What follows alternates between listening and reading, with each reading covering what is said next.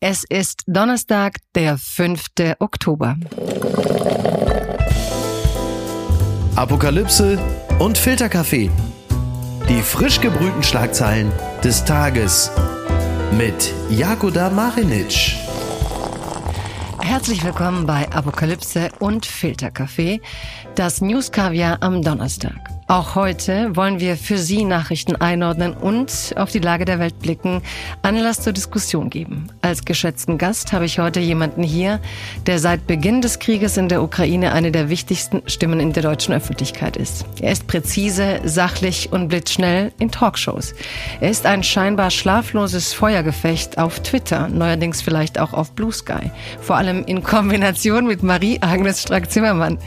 Nächste Woche erscheint sein neues Buch Bedingt abwehrbereit Deutschlands Schwäche in der Zeitenwende. Ich freue mich sehr, dass er hier heute Morgen bei uns ist. Herzlich willkommen, Carlo Masala.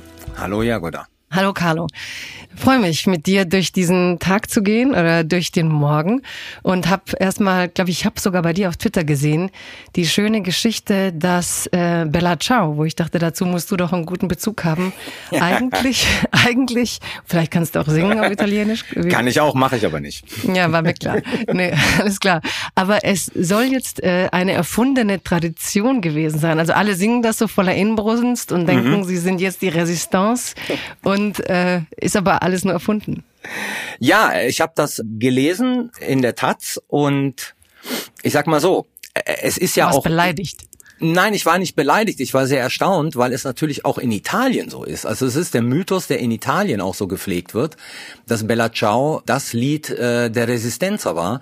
Und zwar interessanterweise ja der parteiübergreifenden Resistenza gegen den Faschismus. Das waren ja nicht nur die Kommunisten und die Sozialisten, da waren ja auch Christdemokraten und, und sogar Monarchisten dabei und war dann sehr erstaunt darüber, äh, wie die Diskussion in Italien geführt wurde, dass es A zwar dieses Lied gab, auch im Widerstand, aber wohl nur von einer Brigade äh, gesungen wurde und gleichzeitig, ähm, dass es halt nicht das Resistenzerlied gewesen ist und dass es erst im Nachhinein das Resistenzerlied wurde. Dazu muss man wissen, dass das eigentliche Resistenzerlied das ich auch kenne, strunzlangweilig ist und Bella ja, Ciao das kannst einfach. Du jetzt singen. Das kannst du. Nee, das das kann ich nicht singen. Ich singe hier überhaupt nicht.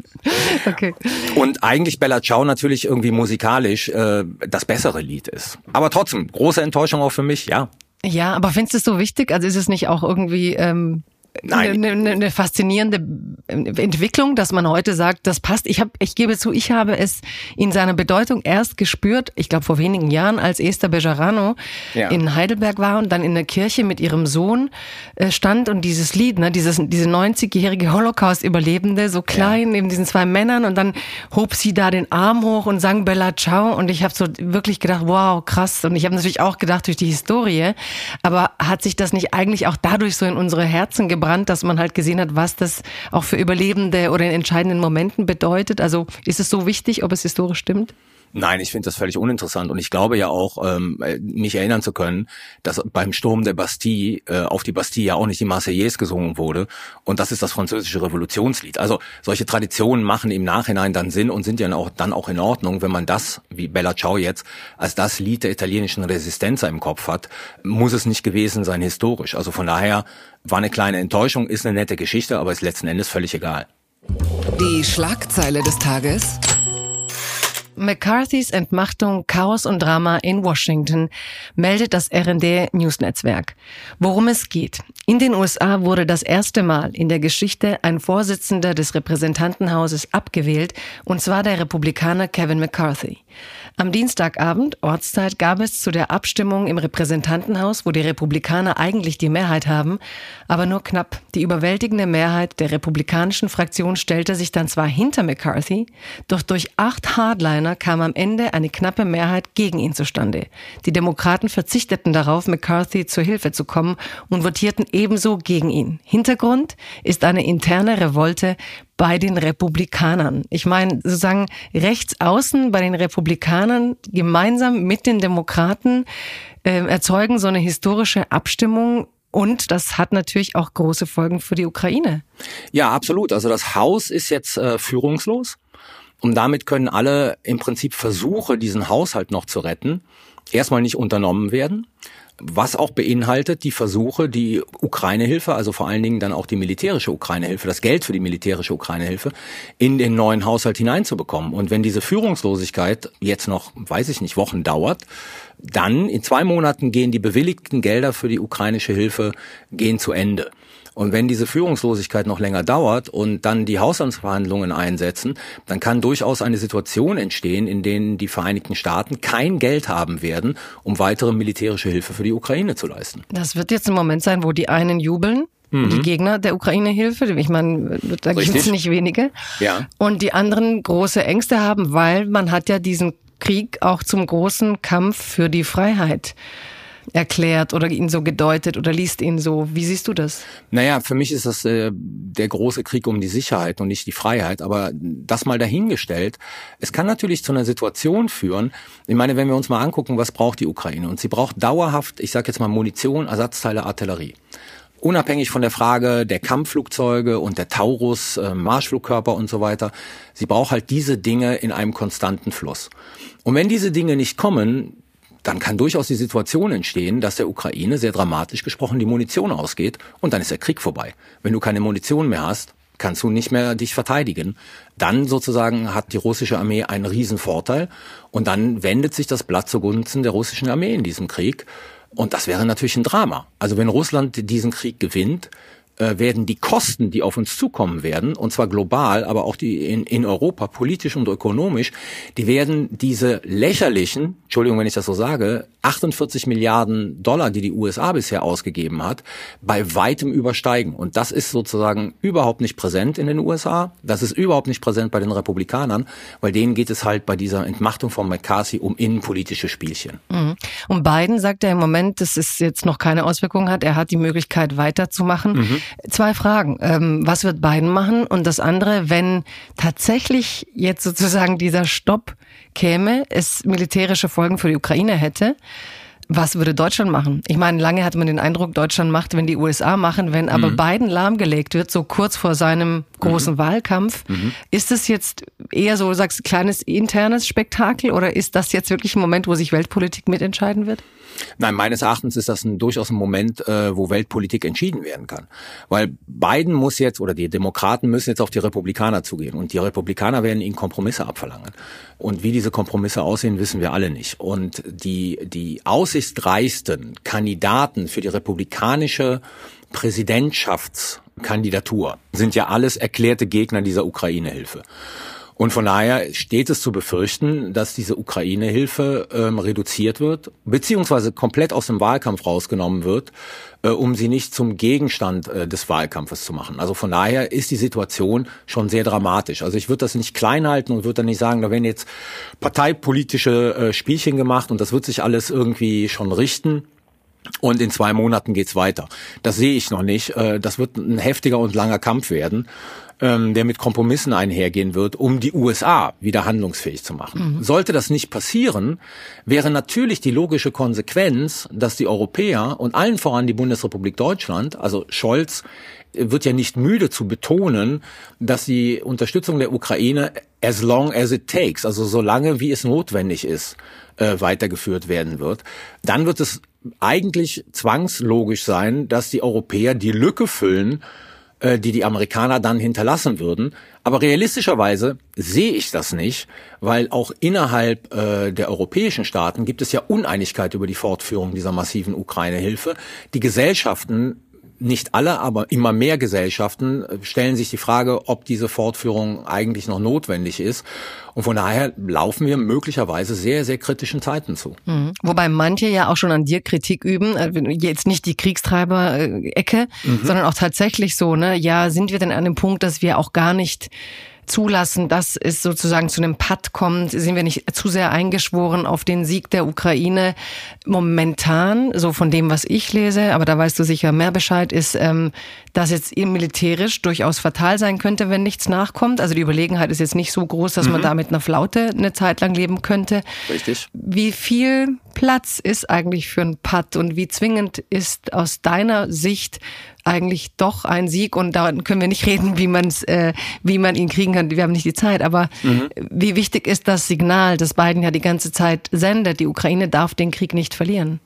Ich halte das für extrem wichtig, weil ich weiterhin der Überzeugung bin, dass ein, ein russischer Sieg der Gestalt, dass Russland dauerhaft sich Territorium der Ukraine einverleibt, und zwar komplett, so wie sie es jetzt besetzen, also weiß ich nicht, 16, 17 Prozent, letzten Endes Auswirkungen haben wird auf die gesamte europäische Sicherheit, ähm, Signale gibt äh, weltweit mit Blick auf Angriffskriege.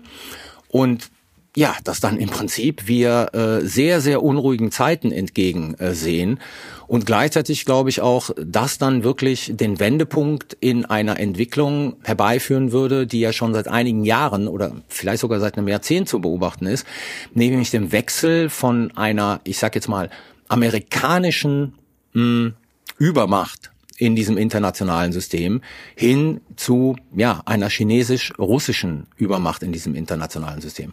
Und aus diesen ganzen äh, Gründen würde ich es für fatal halten, wenn Russland sich in der Ukraine durchsetzen könnte. Ja, dazu gibt's auch noch ein paar Meldungen des Tages, die wir gleich hören werden. Jetzt geht's zum nächsten Thema. Die gute Tat des Tages. Wissenschaftler fordern Menschenrechtspakt in der Flüchtlingspolitik, meldet der Deutschlandfunk. In einem Aufruf haben 270 Wissenschaftlerinnen und Wissenschaftler gefordert, in der Debatte um Migration und Zuwanderung zu den Fakten zurückzukommen. Statt weiteren Einschränkungen bei den Rechten für Geflüchtete wollen die Initiatoren einen Menschenrechtspakt in der Flüchtlingspolitik. In dem Aufruf wird kritisiert, dass in der Debatte aktuell vor allem Ängste geschürt und gesellschaftliche Probleme Schutzsuchenden angelastet werden. Zudem so heißt es weiter, werden kurzerhand rechtsstaatliche und menschenrechtliche Minimalstandards für populistische Überschriften gefordert. Was sagst du? Bist du dabei bei diesem Aufruf? Also ich bin selber nicht dabei bei diesem Aufruf. Man ist nicht an mich herangetreten. Ich bin, ich sag mal so, ich finde die Intention völlig richtig, weil wir in der Tat momentan eine Debatte haben, die wieder Ängste schürt. Und zwar in einem irrationalen Maß. Also es wird so getan, als ob eine Invasion, und ich benutze bewusst diesen Begriff, ich sage jetzt mal der extremen Rechten, weil der sich sehr stark schon in die Mitte, der, der diffundiert schon sehr stark in die Mitte rein, dass wir vor einer Invasion sozusagen aus dem Mittelmeerraum oder mit eben dieser konfrontiert sind. Und das halte ich einfach für faktisch falsch. Man darf nicht ignorieren, wenn wir auf die Bundesrepublik Deutschland schauen, dass in der Tat Kommunen überfordert sind.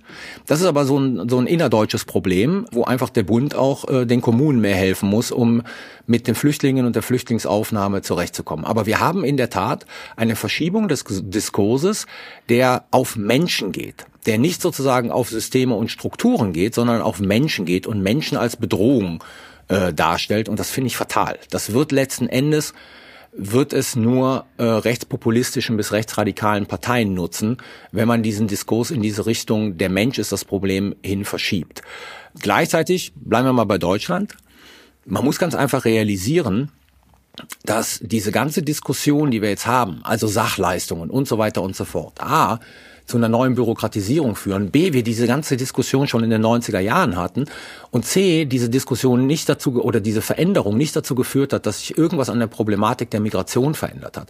Also von daher sind wir jetzt auch gerade wieder dabei, Scheindiskussionen zu führen, schnelle, leichte Lösungen zu präsentieren, die, von denen man letzten Endes wissen müsste, weil wir, weil wir das schon mal hinter uns hatten, dass sie zu keiner Veränderung der Lage führen werden. Und das halte ich alles für ziemlich dramatisch und ziemlich fatal. Ja, interessant finde ich ja, dass das, ich meine, 2015 war es ja so, dass ähm, als dieses World Food Program eingestellt wurde, ne, mhm. das Ernährungsprogramm, mhm. dass dann plötzlich sich Menschen in Bewegung setzten, weil man eigentlich eine kleine Geldsumme, die meisten Geflüchteten sind ja außerhalb Europas in ihren mhm. Nachbarländern und quasi mhm. weil man denen dann die Hilfen kürzte, machten sie sich auf den Weg und Europa musste so aus diesem Dornröschenschlaf erwachen, dass man ja. die Festung sein kann, ohne sich abzuriegeln. Ja. Und da war es ja eine, sagen wir mal, Überraschung, wenn man es positiv sagt, mhm. oder eine, eine, das Ende der Verdrängung. Jetzt frage ich mich manchmal 2023, wie es sein kann, dass wir wieder überrascht sind. Ne? Oder dass wir wieder überfordert sind, dass ja, wir überhaupt ja. nicht eingeplant haben, dass eigentlich seit 2015 doch klar war, 200.000 jährlich mindestens. Das war ja, ja. so die Obergrenze. Und mhm. im Moment äh, sind wir bei einer Zahl von knapp über diesen 200.000. Also wir haben im Moment mhm. da eine Zahl, die machbar wäre. Was natürlich stimmt, was wir da nicht reinzählen sind, weil die Ukrainer, die kommen eben nicht in diesen Fluchtstatus kommen, sondern gleich ein Sonderabkommen haben, wie damals auch ja.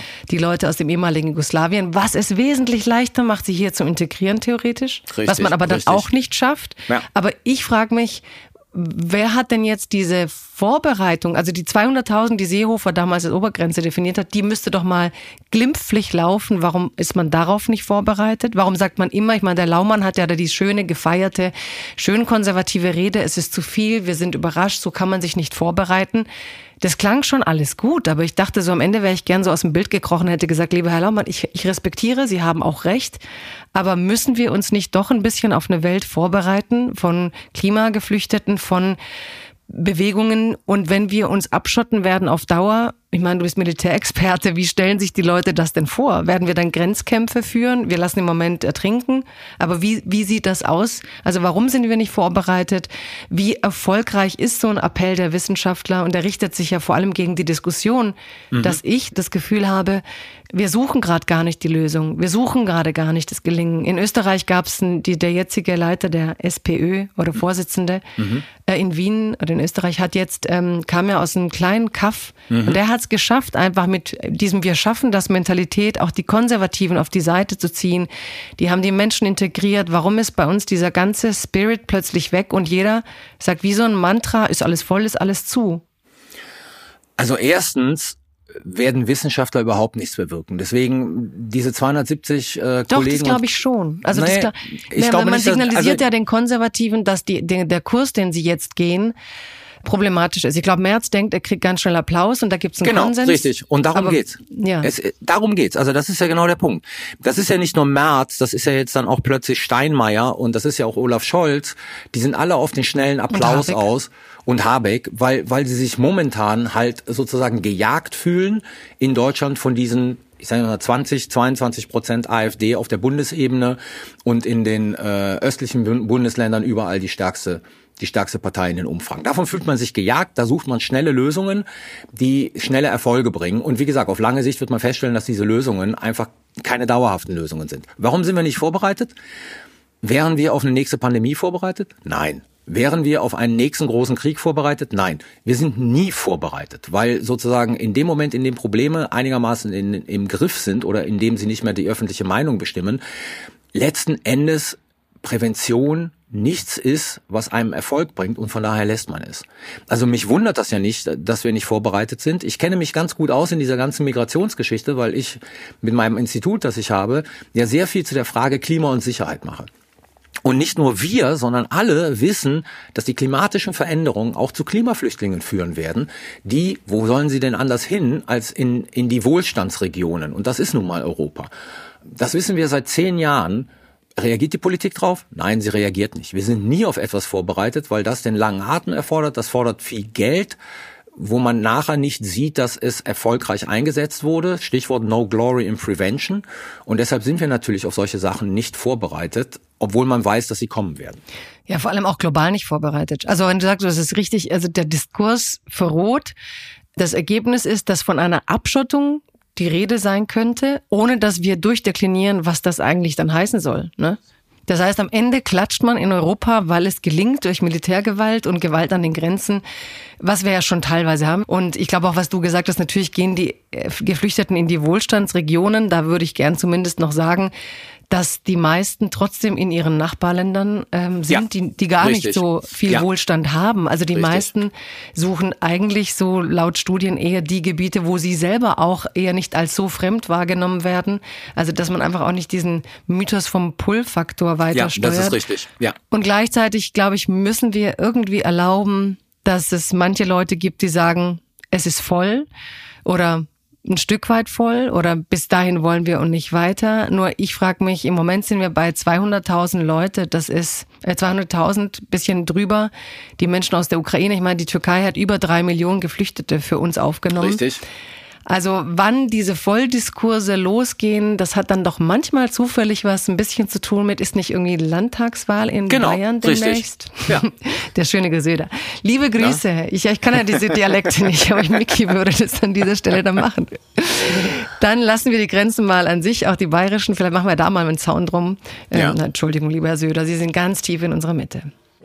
Twitter, 280 Zeichen Wahnsinn. Es gibt Spott auf der Plattform Twitter. Ich sage immer noch nicht X. Kiew empört über Zelensky-Meme von Musk, berichtet das ZDF. Der US-Tech-Milliardär Elon Musk hat sich bei dem, was früher Twitter war, über den ukrainischen Präsidenten Volodymyr Zelensky lustig gemacht und damit für Empörung gesorgt. Musk hatte auf X die Fotomontage eines angespannt wirkenden Zelenskys veröffentlicht und darüber geschrieben, wenn es fünf Minuten her ist, dass du um Milliarden Dollar an Hilfe gebeten hast. Vertreter der Ukraine reagierten prompt mit jegliches Schweigen oder jegliche Ironie gegenüber der Ukraine seien eine direkte Ermutigung der russischen Propaganda, die Gewalt und Zerstörung rechtfertigt, antwortet der ukrainische Präsidentenberater Podoljak auf dem Post von Musk. Viele sagen, sie sind auch deswegen, also zu Blue Sky geflüchtet, ähm, wie, wie siehst du solche Memes? Ist es nicht so, dass man eigentlich Witze machen sollen dürfte über alles? Also ist es zu heilig oder findest du, es ist eine Art der digitalen Kriegsführung, die Musk hier mitbefeuert?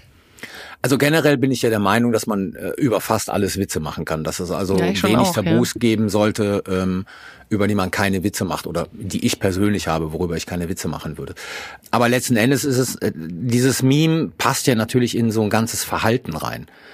Und das ist das Problem. Also das hängt ja unter anderem auch damit zusammen mit der noch immer ungeklärten Geschichte, ob Starlink nicht aktiviert wurde oder abgeschaltet wurde, als äh, die Ukraine mehrere parallele Angriffe auf die Krim mhm. durchführen wollte, das aber nicht konnte, weil sie keinen Zugriff auf Starlink hatte. Also Musk hat seit einiger Zeit, jetzt muss man sagen, Musk hat in den ersten Tagen als Privatmann der Ukraine massiv geholfen, indem er Starlink zur Verfügung gestellt hat. Das muss man ganz einfach so sagen. Und ist dann aber irgendwann mal davon abgerückt und letzten Endes geriert sich ja auf seiner eigenen Plattform als der Obertroll und, und provoziert ja bewusst in Richtung, ich würde sagen, sozusagen Ausländerfeindlichkeit, Ende des, der Ukraine-Unterstützung und da passt dieses Meme halt rein. Ich würde das nicht isoliert sehen, sondern ich würde das ganz einfach nur als eine vorläufige Spitze sehen in einer Entwicklung, die, die man bei Musk ohnehin schon die ganze Zeit beobachten kann. Hast du einen Verdacht, warum er das so verändert hat? Ich meine, von Starlink äh, zur Verfügung stellen, damit sie sich wehren können, zu eigentlich habe ich keinen keinen Bock mehr, diese Milliarden in die Ukraine zu überweisen. Was ist da passiert? Ich habe keine Ahnung. Ich, ich kenne die Persönlichkeit Elon Musk nicht und die, die wirkt auf mich völlig erratisch. Also wo man das Gefühl haben kann, morgen kommt irgendwas, was dann wieder pro-ukrainisch ist. Und er bespielt, glaube ich, ganz, ganz viel so den Mainstream in, auf seiner Plattform, dem amerikanischen Mainstream. Mhm. Und der ist, glaube ich, eher momentan ja rechtskonservativ, rechtsradikal. Jetzt nur eine kurze Einsatzprognose. Ich weiß, Wissenschaftler lieben ja Wetterexperten zu sein. Ähm, wird Blue Sky Twitter ablösen? Nein, glaube ich nicht. Du okay, wolltest eine Prognose, keine Erklärung dazu. Keine Erklärung, ich wollte eine Prognose. Ich, ich lebe mit der Lücke. Was ist denn da schiefgelaufen? Der letzte Flüchtlingsbus verlässt Bergkarabach, berichtet die Süddeutsche. Nach der Rückeroberung des Südkaukasusregion Bergkarabach durch Aserbaidschan hat nach armenischen Angaben der vorerst letzte Flüchtlingsbus das Konfliktgebiet verlassen. Damit seien nun gut 100.000 zwangsweise umgesiedelte Bewohner in Armenien angekommen, sagt Regierungssprecherin Nasseli Bagdasaryan. Die Vereinten Nationen teilen unterdessen mit, dass sich eine UN-Expedition am Sonntag selbst ein Bild von der Lage in der Region gemacht habe. Das Team habe keine Schäden an der zivilen öffentlichen Infrastruktur festgestellt. Das gelte auch für Krankenhäuser, Schulen und Wohnungen sowie kulturelle und religiöse Gebäude. Geschäfte seien aber offenbar ausnahmslos geschlossen worden. Bergkarabach. Und ich addiere, damit der Morgen richtig trist wird, noch eine zweite Krisenregion, nämlich Kosovo. Eine Region, wo wir dachten, Es wird ruhiger, es wird stiller, doch auch da wird es nicht stiller. Wie blickst du denn auf diese Bewegungen gerade?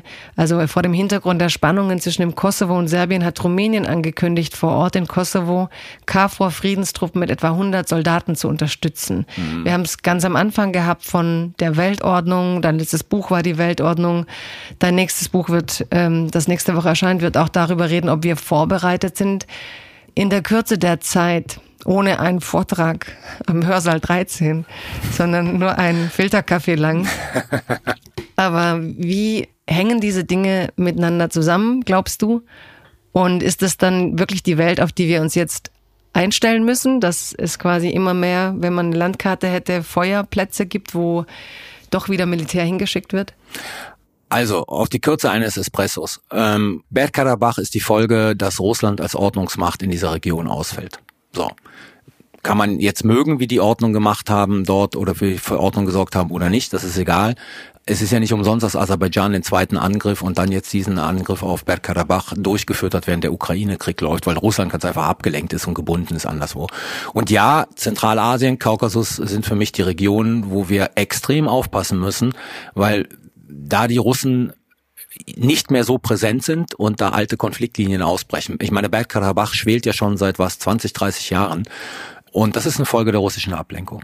Kosovo, Serbien ist autochton. Die haben sozusagen nie letzten Endes eine stabile Beziehung miteinander gefunden. Und, und Vucic, also der serbische Präsident, der spielt natürlich auch sehr stark immer die innenpolitische Karte. Ich glaube nicht, dass er von Russland ermutigt wurde, aber er weiß natürlich, dass letzten Endes er da Aktionen unternimmt, die Russland gefallen. Mhm. Und ja, es wird konflikthafter, es wird krisenhafter und ähm, ich glaube, die Zukunft wird mehr regionale Kriege wieder zeigen, wie wir sie in den letzten 20 Jahren gesehen haben. Mhm. Und glaubst du nicht, dass jemand wie Vucic einfach durch diesen ewigen Ukraine-Krieg jetzt schon, also ich, ich meine, es geht nicht lang, aber man hat ja gehofft, vielleicht kommt man raus. Also ist das nicht doch die Ermutigung? Also ist es nicht doch, dass man sieht, es ist die Herrschaft des Stärkeren und dann sagt Vucic noch, lass, lass doch noch mal probieren in diesen Zeiten. Ja, also, wobei ich würde das bei, beim Kosovo anders sehen, weil also Vucic ist ja auch nicht dumm. Wenn der da einmarschiert, trifft er auf 4000 NATO-Soldaten. Und den Konflikt möchte er nicht wagen. Ist ja schon interessant, dass der sich sozusagen, nachdem die Vereinigten Staaten einmal scharf gehustet haben, äh, sofort zu CNN gegangen ist und gesagt ja, hat, gesehen, äh, ent, ent, dann, ne? genau, mhm. entspannt mhm. euch doch mal alles, Leute. Das war ja gar nicht so schlimm. Mhm. Also da funktioniert sozusagen die amerikanische Ordnungsmacht noch. Und wie ja, gesagt, er würde weil sich sie militärisch so schwach sind und vielleicht noch keine Unterstützung genau, zugesichert genau. bekommen. Aber er würde sich mit 4000 KV-Soldaten anlegen. Das will er selber, glaube ich, nicht. Fun Fact des Tages. Frankreich senkt Salzgehalt in Baguettes. Isst du gern Baguettes? Ich wundere mich, dass sie überhaupt Salz in diesen labbrigen Sachen drin hatten. Ja, und ich wundere mich tatsächlich, dass die da gesetzlich verordnen, wie viel Salz die da reinmachen. Also ja, das, das finde ich, das finde ich super bescheuert. Krass, oder? Also ganz ehrlich, ja, das finde ich super bescheuert. Ich meine, ich habe ja nichts dagegen, Salz ist ja angeblich ungesund. Ähm, ich habe ja nichts dagegen, dass man darüber informiert, aber die Entscheidung soll man den Leuten überlassen. Also Salz im Baguette zu reduzieren, was ja irgendwie so ein traditionell labbriges französisches Brot ist, das ist doch bescheuert. Jetzt bringst du mich in die Rolle der Verteidigerin, aber ich meine, ja, ich weiß. Ich, danke, danke, einem, einem Salzspießer. Ne? Aber du, du hast, du, du, wenn du so eine Baguette kaufst beim Bäcker deines Unvertrauens, äh, du, du fragst ja nicht, wie viel Salz ist da drin. Und insofern, ja, klar. wenn wir unseren Lauterbach da, der schon, glaube ich, der, der macht schon einen großen Bogen, wenn irgendwo Salz überhaupt auf dem Tisch steht, wenn man ihm vertraut und das tatsächlich diese Herz-Kreislauf-Erkrankungen Veränderungen mit sich bringt. Aber ich glaube, so bei deinem Rauchkonsum ist wahrscheinlich so die Frage, ob du denkst, der Mensch muss vor seinem Sterblichwerden so sehr geschützt werden oder eher nicht. Nein, ich glaube ganz Darf man einfach. das überhaupt sagen in einer gesundheitsorientierten Gesellschaft? Nee, natürlich wo alle so verrückt sind nach Gesundheit. Ich, ich, ich darf ja auch keine Bilder von mir mit Zigaretten irgendwo posten, weil dann sofort 500 Leute mich darauf hinweisen, dass Rauchen Lungenkrebs verursacht. Ja, ich weiß das. Äh, und ich finde es ja auch richtig, dass man die Leute darüber aufklärt und ich finde es auch richtig, dass man versucht zu verhindern, dass die Leute rauchen. Aber sozusagen mit Verboten zu operieren, mit Blick auf Salz in Lebensmitteln, finde ich völlig bescheuert. Aber sie regulieren ja nur. Also es gibt ja 1,5 und es wird jetzt auf 1,4, was auch ein Ja, bisschen oder, oder ist. regulieren. Aber es, es verändert ja den Geschmack eines traditionell französischen Ja, äh, schmeck du mal den 1 Gramm Salz raus. labbrigen Weißbrotes. So. Als, als Italiener isst du eh lieber Focaccia oder was genau, richtig. Focaccia oder Ciabatta. So. Ja, und, na gut. Ja. Was isst du zum Frühstück, wenn es kein äh, Baguette gibt? Nee, zum, zum Frühstück muss ich ganz ehrlich sagen, kein Filterkaffee, sondern Espresso und eine Zigarette. Jawohl. Ja, war klar. Unbegrenzte Unmöglichkeiten.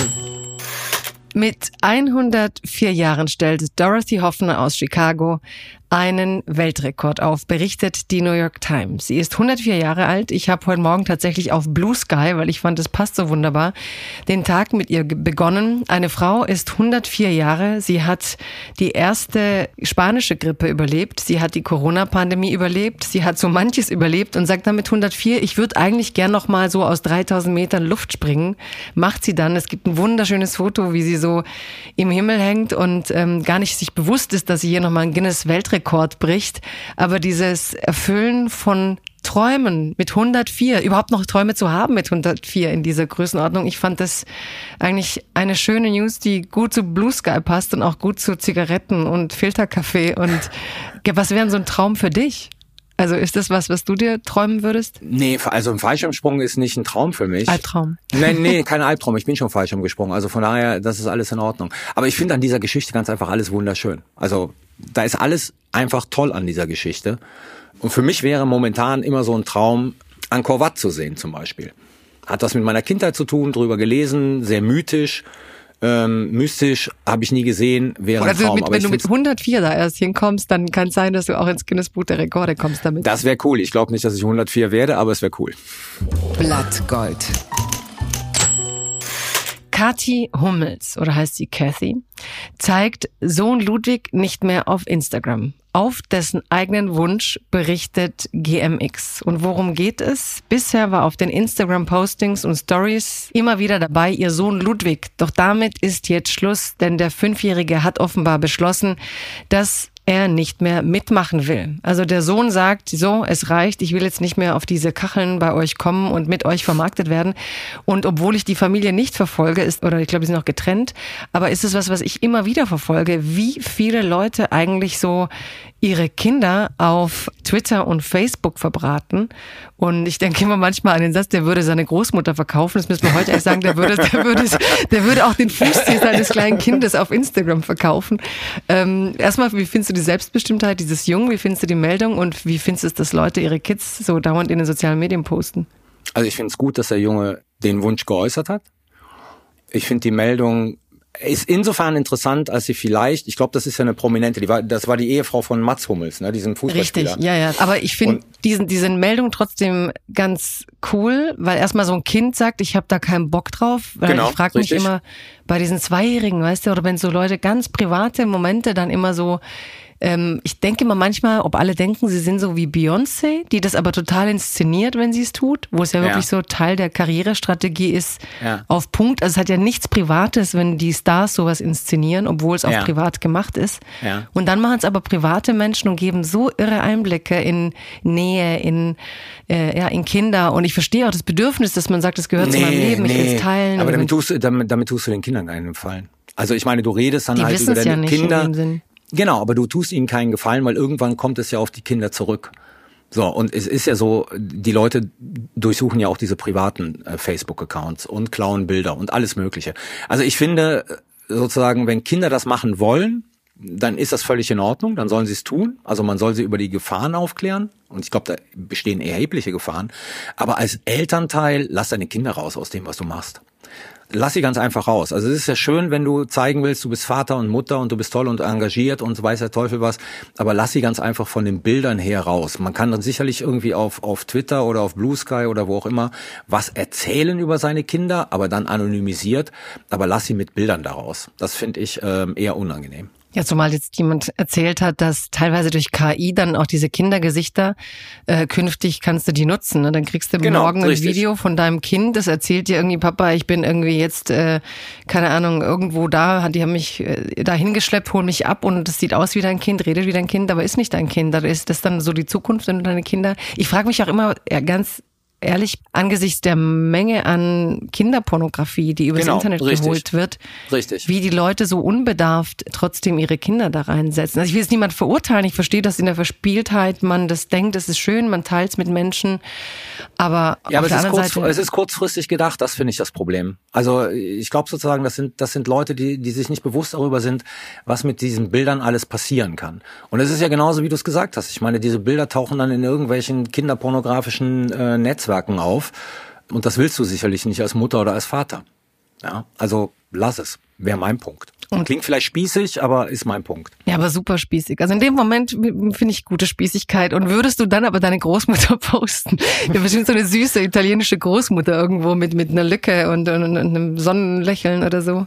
Hm, Also ich sag mal so, ich glaube, ich habe ein einziges Mal ein Bild von meiner Mutter gepostet. Ich bin mir gar nicht sicher, ob ich das wirklich getan habe. Und, und habe da aber um ihre Zustimmung gefragt. Ja. Ansonsten poste ich keine Bilder sozusagen, die auch aktuell sind, äh, von Menschen, die mir nahestehen. Das mache ich nicht. So. Also ich poste sowieso wenig Bilder, aber das finde ich generell äh, gehört sich nicht. Wie gesagt, ist alles ziemlich spießig, vielleicht nicht 21. Jahrhundert, aber bin ich. Nächste Woche großer Termin. Du stellst da ein neues Buch vor. Aufgeregt? Äh, nein, noch viel zu weit entfernt. Ich bin jetzt immer so zehn Minuten vorher aufgeregt, bevor sowas passiert. Ja, wahrscheinlich klug, wenn du das hinkriegst. So, ich bin ja so die totale Fantasie. Ich fantasiere mich immer schon so weit hin, dass ich dann irgendwie schon aufgeregt bin, wenn was irgendwie am 29. Oktober ansteht, was ich irgendwie spannend finde. Ähm, und du gehst da jetzt eiskalt. Ich glaube, mit Lars Klingbeil stellst du es vor in der BPK. Genau, Lars Klingbeil wird das Buch vorstellen. Oder mit mir über das Buch diskutieren, sagen wir es mal so. Ja. Ja, dann wünsche ich dir viel Spaß mit Lars Klingbeil, viel Erfolg mit dem Buch, viele spannende Diskussionen und einen schönen Tag und schön, dass du mit uns diesen Tag begonnen hast und die Lage der Welt ein Stück weit mit mir sortiert hast. Danke dir, Carlo Masala. Vielen Dank für die Einladung. Sehr gerne. Apokalypse und Filterkaffee ist eine Studio Bummens Produktion mit freundlicher Unterstützung der Florida Entertainment. Redaktion Imre Balzer. Executive Producer Tobias Baukage. Produktion Kate Kubel. Ton und Schnitt Nikki Franking. Neue Episoden gibt es täglich. Überall, wo es Podcasts gibt.